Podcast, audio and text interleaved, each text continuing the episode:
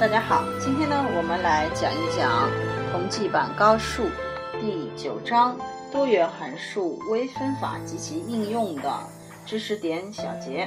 那么这章的内容，上次我们在导读里边已经说过了，请大家对比一元函数啊相关的概念、相关的概念来这个这学习。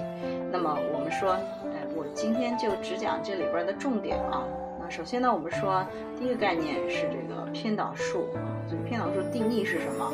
那你要搞清楚，它其实是一个一元函数求极限，所以本身这个偏导数，它从定义上来看的话，它实质上呃并不是说我们呃就是一个新的概念，对吧？它只不过是忽略另外一个因素来看呃这个余下的这个因素对函数值的一个影响程度而已啊。那偏导数这里边还有一个问题就是要算，是吧？实际上对于具体的函数大家都能算，所以切记切记啊，不太会的就是抽象函数，它的这个高阶偏导数不好算啊。说不是算啊，有的时候其实只是一个什么符号的表达啊，所以这个部分你要搞清楚。如果你不清楚的话呢，请你去回到啊原先我们讲一元函数符合的。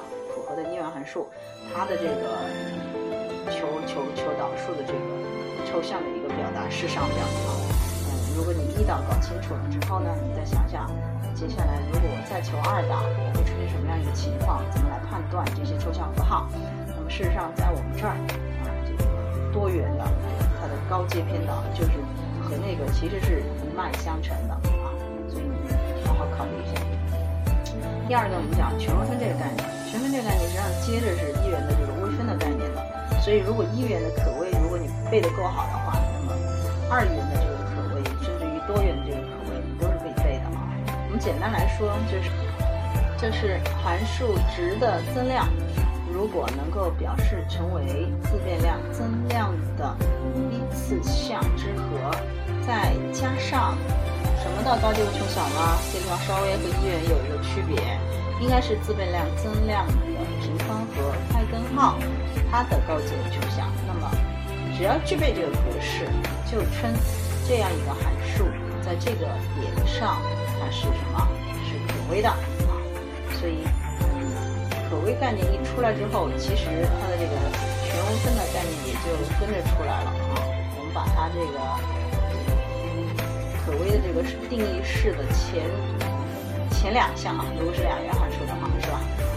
去掉高阶无穷小那些项啊，就叫做这样一个多元函数在这个点上的这个全微分啊，并且我们知道这些系数呢，就相应对应它的就是什么偏导数值，偏导数值上啊，这是很很好的，都要背好。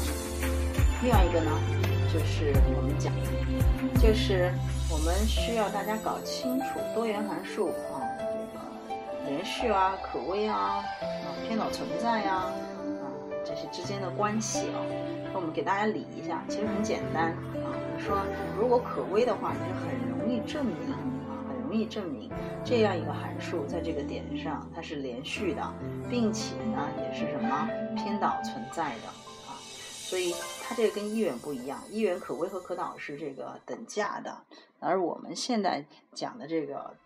二元是吧？我们就用二元来例做例子的话啊。那我们这个有讲究啊，有讲究。哎，它没有可导这个说法，它只能说什么偏导存在，所以它只能从可微可微推到这个偏导存在。反过来，从偏导存在啊，或者说从连续都不能够反推这个可微。那什么东西能够推可微呢？我们说有两样东西，一样呢就是你的一个充分条件啊。这个充分条件实际上就是我们讲的偏导函数，如果在这个点上仍然连续的话，我们能推出这个函数在这个点上呢是什么可微的啊？那么还有一种方式啊，第二种方式当然就是什么可微的定义了，是吧？也就是你是实实在在的具备了一个这样的格式化的一个定义，那么你就可以说在这个点上是可微的。所以只有这两个方式，而且呢，第一个方式用的也比较少啊，我们。一般用的多的呢，反而是这个什么第二个方式，所以我们反复强调全微分啊，它定义的一个重要性。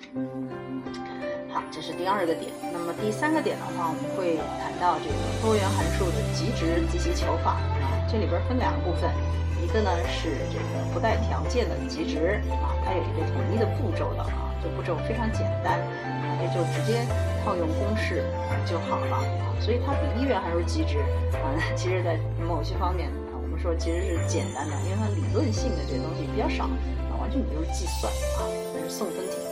那还有一个类型呢，那就见仁见智了。我们讲的这个是带等式条件的啊，条件机制，我们讲啊叫拉格朗日乘数法，它也是有步骤的。所以你只要把这个步骤背下来，拿到至少百分之七十八十的分数。当然，你你剩下百分之啊二十三十的，这是什么呢？就是对于这个与列的这个方程组求解的这个结果的一个探讨。所以这个部分不一定那么容易啊，因为不一样的方程会有不一样的复杂度。所以我们也没有办法给一个统一的方法来求解啊，所以这完全取决于你的这个练习量以及你的这个经验所在啊，所以这个我们不多说啊。好，所以 我们说讲完了啊，这章重点就已经讲完了，第九节、第十节不用去看。